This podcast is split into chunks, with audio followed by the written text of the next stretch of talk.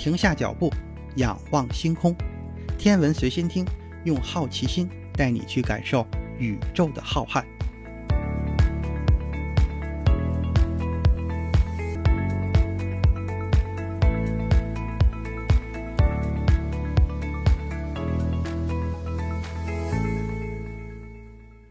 心如宇宙大，世界全装下。本节目由喜马拉雅独家播出。各位听友，大家好！就在前不久，作为我国正式展开空间站建设任务后第一批进入太空的人，聂海胜、刘伯明、汤洪波三名航天员在太空执行了九十天任务，完成了大量的空间站建设工作和科学实验后，安全的返回了地面。另外，天舟三号货运飞船采用快速自主交会对接模式。成功对接于空间站天河核心舱后向端口，整个过程历时大约六点五小时。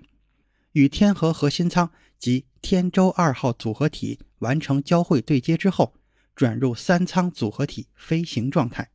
完成了这么多任务之后，这一期节目的主要内容虽然也和空间站有关，但并不是飞船，而是巡天空间望远镜。前面已经说了。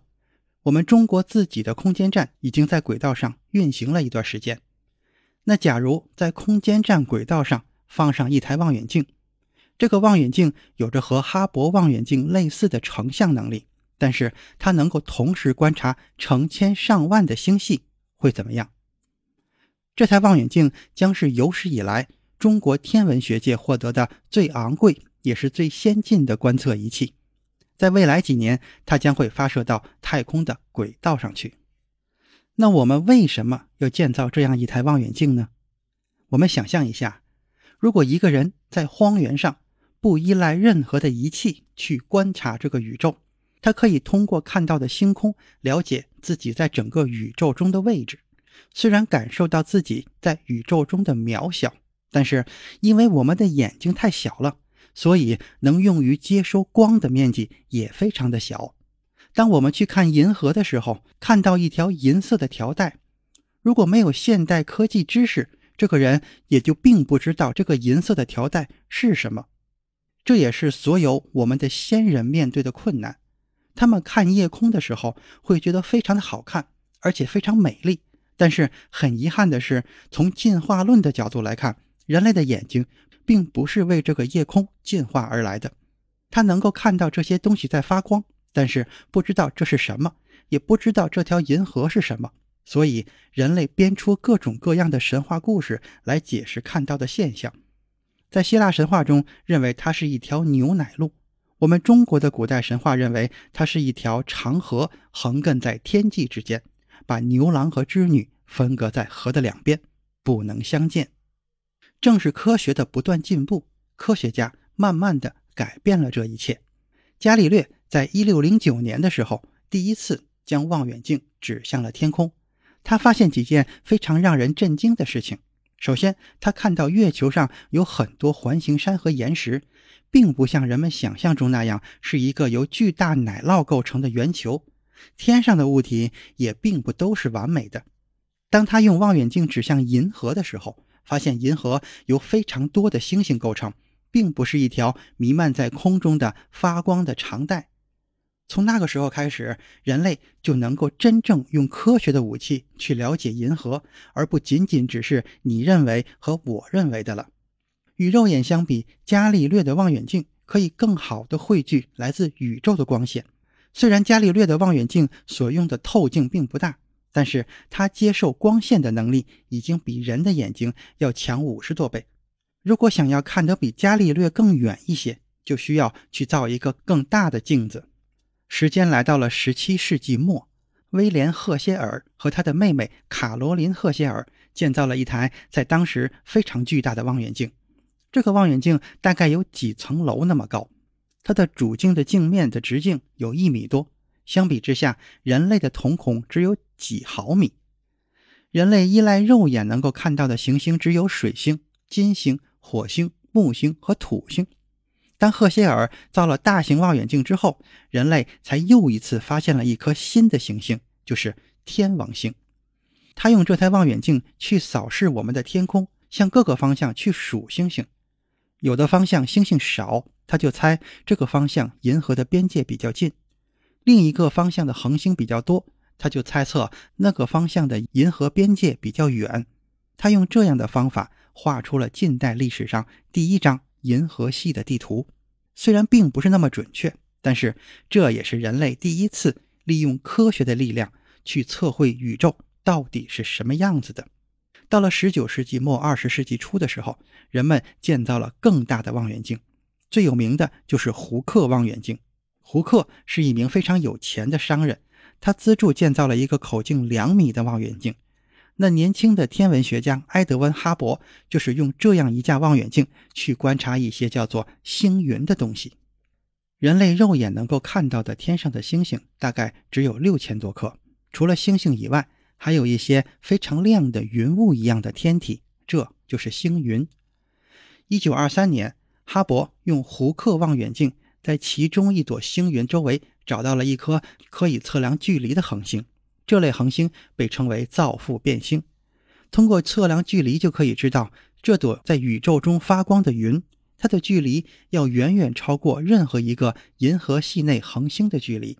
一个天体离我们越远，它就会显得越暗淡。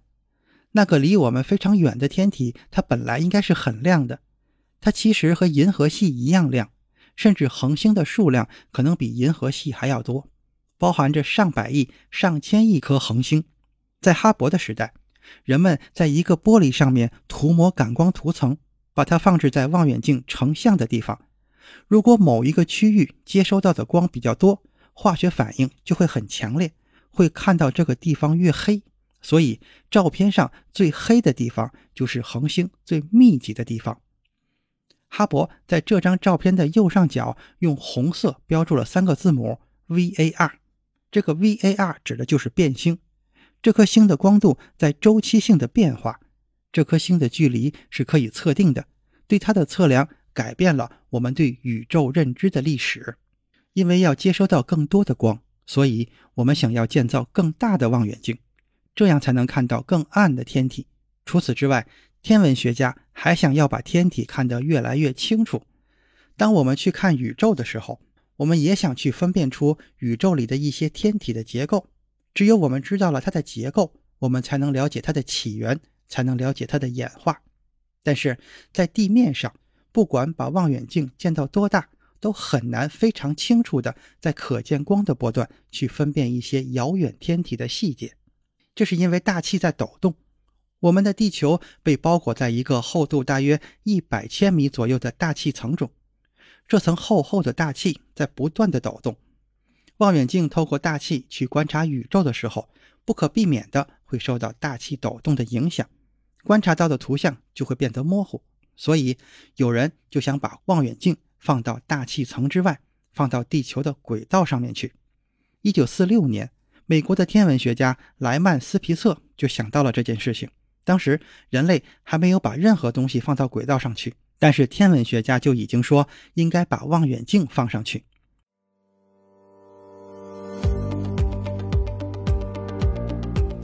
您正在收听的是由喜马拉雅独家播出的《天文随心听》。喜欢节目，请订阅专辑，也可以马上搜索并添加微信“好学蜗牛”的全拼，只需这一步，你就可以随时找到主播了。赶紧来吧，就差你了。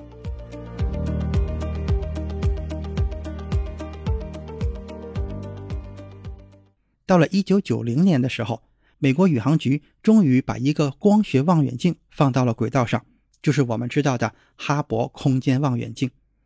哈勃望远镜经历了非常多的波折，从概念提出到建成，用了四十多年才进入到宇宙中。然而，当哈勃望远镜开始运行的时候，人们发现它出了问题，在地面上磨制镜面的时候，留下了一个非常微小的误差。结果，它虽然到了太空，看所有的星星还是模糊的。美国的航天员不得不又经过了六百个小时的太空维修，给它安装了一个改正镜。就像给哈勃戴上了一个眼镜，才能够让它看得更清楚。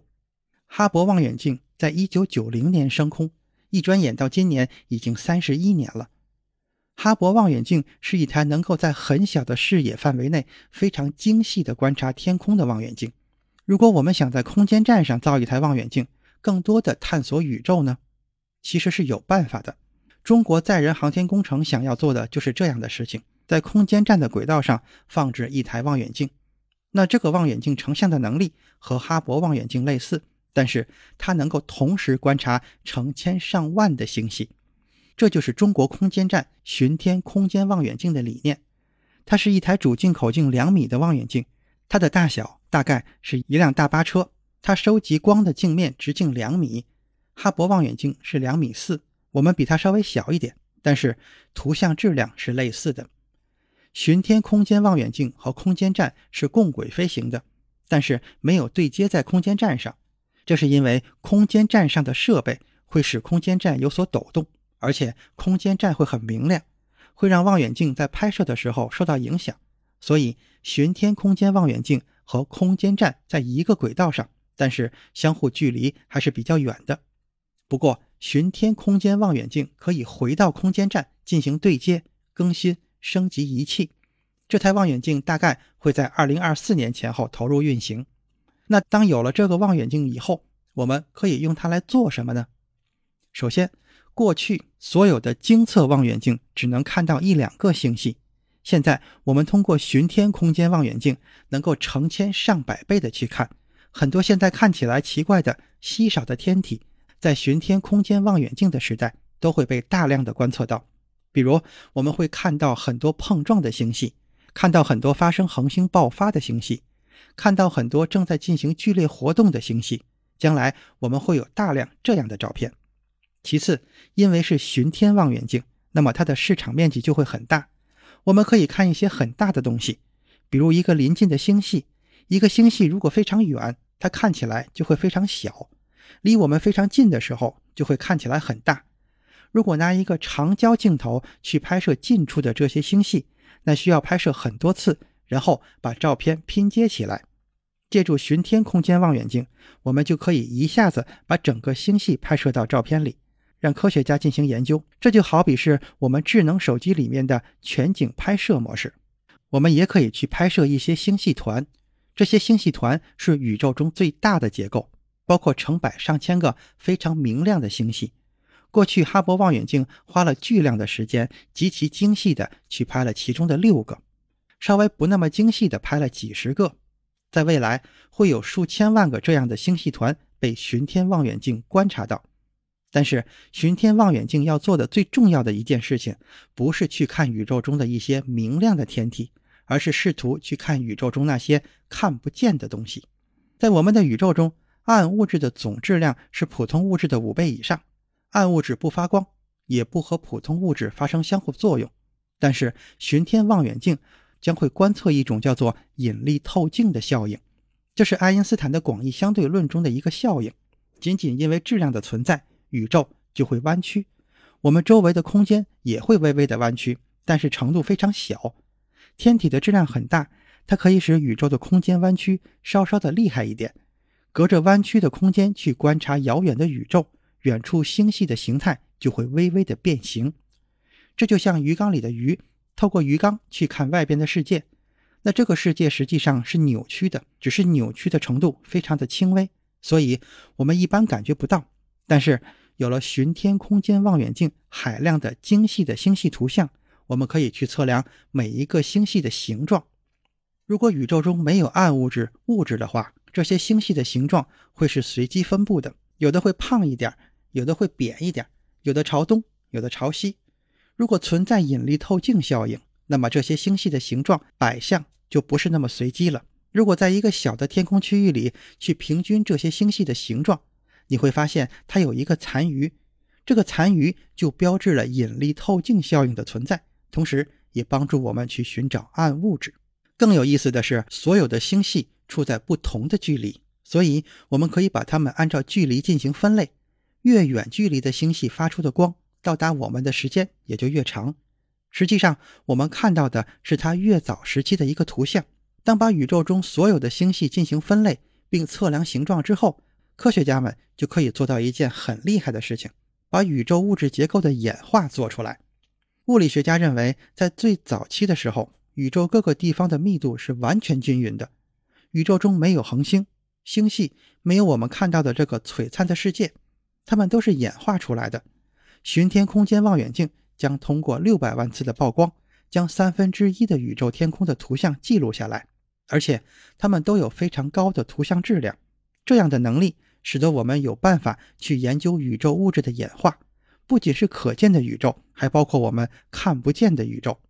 大爆炸理论认为，大爆炸之后，宇宙里只有最基本的粒子。随着宇宙的膨胀，这些粒子会冷却、结团，结团的地方就会形成恒星，恒星聚集形成星系，星系不断的演化合并，最后产生我们所在的这个璀璨的星系世界。未来。宇宙中数十亿的星系图像都会记录到我们人类的计算机里，大家可以随时把这些星系的数据下载到你们的电脑里去分析或者进行科学的计算。我们巡天空间望远镜上不仅搭载了非常厉害的巡天相机，还有丰富的精测仪器，其中有的仪器可以帮助我们去观察星系中的碳元素，有的仪器可以让我们去看看有没有行星在围绕着这些恒星旋转。还有一个具备精测能力的相机，可以去拍摄一个小市场的非常精确的图像。另一个非常有意思的仪器叫做积分市场光谱仪，它可以把一个星系每一个位置的地方都拍一条光谱。这条光谱会告诉我们星系在这个位置处各种各样的物理信息。当这些丰富的精测仪器和巡天相机的拍摄图像结合到一起的时候，科学家们就有能力去从一个小的尺度到一个广大的尺度，从地外行星到恒星，再到星系，一直到我们所在的宇宙进行一个全景的了解。那么，在巡天望远镜运行之后，我们将迎来一个天文学的黄金时代。今天的天文随心听就是这些，咱们下次再见。